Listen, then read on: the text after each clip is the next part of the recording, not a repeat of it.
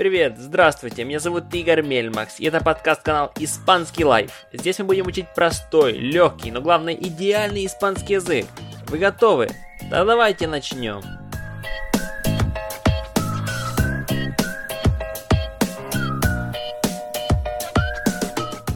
В этом подкасте мы будем работать по следующей схеме.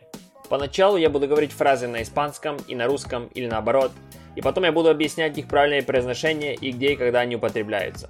Ну что ж, поехали. Первый урок базовых фраз для туристов. Итак, считаем первая ситуация. Мы прилетаем в аэропорту, уже выходим и нас припекает в туалет, да? Мы ищем туалет. Что надо сказать? Подходим к ресепшену или помощникам, которые есть в аэропорту, и говорим следующую фразу. Disculpe, ¿me podría indicar dónde está el aseo? Означает, извините, вы не могли бы мне помочь, где, ну, сказать, где здесь туалет? Еще раз. Disculpe, ¿me podría indicar dónde está el aseo? Disculpe, ¿me podría indicar dónde está el aseo? Вы тоже можете сказать, где ближний туалет. ¿Dónde está el aseo más cercano? Ближний это más cercano. Еще раз. Disculpe, ¿me podría decir dónde está el aseo? Или el aseo más cercano? Повторяем еще раз полную фразу. Disculpe, ¿me podría decir dónde está el aseo más cercano? Ответы, конечно, могут быть разными, но если вам скажут tiene que ir recto, это значит должны идти прямо.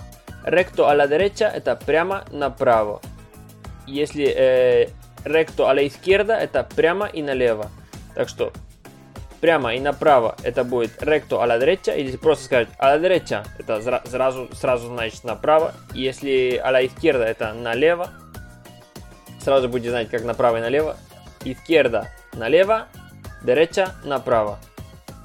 Если вам скажут subir, tiene que subir, это вы должны подняться. Если вам скажут бахар, это значит вы должны спуститься. Если скажут subir, это подняться, бахар, спуститься. В этих легких фразах может скрываться почти все ответы буквально на э, в, как, в какую сторону нам идти, где найти э, туалет. Итак, следующая фраза. Вы можете показать мне, где метро? Disculpe, ¿me puede indicar dónde está la parada de metro?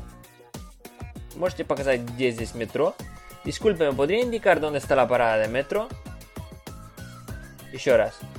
Disculpe, ¿me podría indicar dónde está la parada de metro? Значит, вы можете мне показать, извините, вы можете мне показать, где остановка метро? Ответы на этот вопрос будут примерно такими же, как и на первый вопрос. Так что это универсально, просто практикуйтесь и будете понимать. Как вы, наверное, заметили, в основном всегда говорится disculpe, что значит извините, а то, потом задается вопрос. Так что если еще раз, э, еще одна ситуация, когда мы ищем автобусную остановку, надо сказать disculpe, estoy buscando la parada de autobús. Значит, извините, я ищу э, автобусную остановку. Ну и как в первых двух вопросах э, ответ будет примерно таким же. Вам скажут, в какую сторону идти. Если скажут, ну, если знают, то покажут. Если нет, то, наверное, и нет. Надо спросить будет другого человека. Но ответы те же самые. Итак, в случае, когда мы покупаем билет, например, хотим идти, э, поехать в центр э, Барселоны. Буду говорить Барселона, так как это самый туристический город в Испании, буду говорить Барселона. Хотя я сам не из Барселоны. Вот, э, покупаем билет, да, подходим к кассиру и говорим, э, ¿cuánto vale el billete, por favor, para ir a, al centro de Barcelona? ¿Cuánto vale el billete para ir al centro de Barcelona? Bueno, al centro, просто говорим, para ir al centro. Так как мы уже считаемся в Барселоне, да, когда мы в Барселоне, да, чтобы поехать в центр. ¿Cuánto vale el billete para ir al centro? Сколько стоит билет, чтобы поехать в центр? Вот. ¿Cuánto vale el billete para ir al centro? Сколько стоит? ¿Cuánto vale el billete? Это билет, чтобы поехать в центр. Para ir al centro. Еще раз повторяем.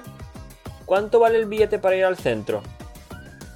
Ну, ответ вы сами себе уже представляете. Там скажут там полтора евро, 2 евро. 1,50 это полтора евро. Это будет как бы евро 50, да. 1,50, 50 это 50 копеек, или там 2 евро это будет 2 euros, или 3 евро 3 euros. Вот где-то так. Ну что ж, продолжаем. если тоже захотелось в туалет, да, в городе, считаем, э, идем по городу, ищем, где сходить в туалет. В Испании с этим проблема. В основном э, редко бывают туалеты на улице, э, в которые можно сходить даже платные, их э, в основном мало. Так что в барах в основном нет с этим проблем. Надо пойти в бар, они здесь есть везде. Испания, так, наверное, страна с наибольшим количеством баров на, на человека. Вот, и идем в бар и просто просим кофе, скажем, э, Perdona, ¿me pones un café, por favor? Это извини, мне поставишь каву, пожалуйста. И пока вам э, ставят кофе, э, вы идете в туалет. Идете в туалет, потом возвращаетесь и берете свой кофе, ну и платите за него. Вот и все. Э, потому что туалеты не платные, но в, в основном как бы не написанный закон, да, на попросить что-то, чтобы, ну, купить что-то, вот, чтобы быть как бы клиент. Это в основном тоже есть бары, где пишут э, туалет только для клиентов. Solo para clientes.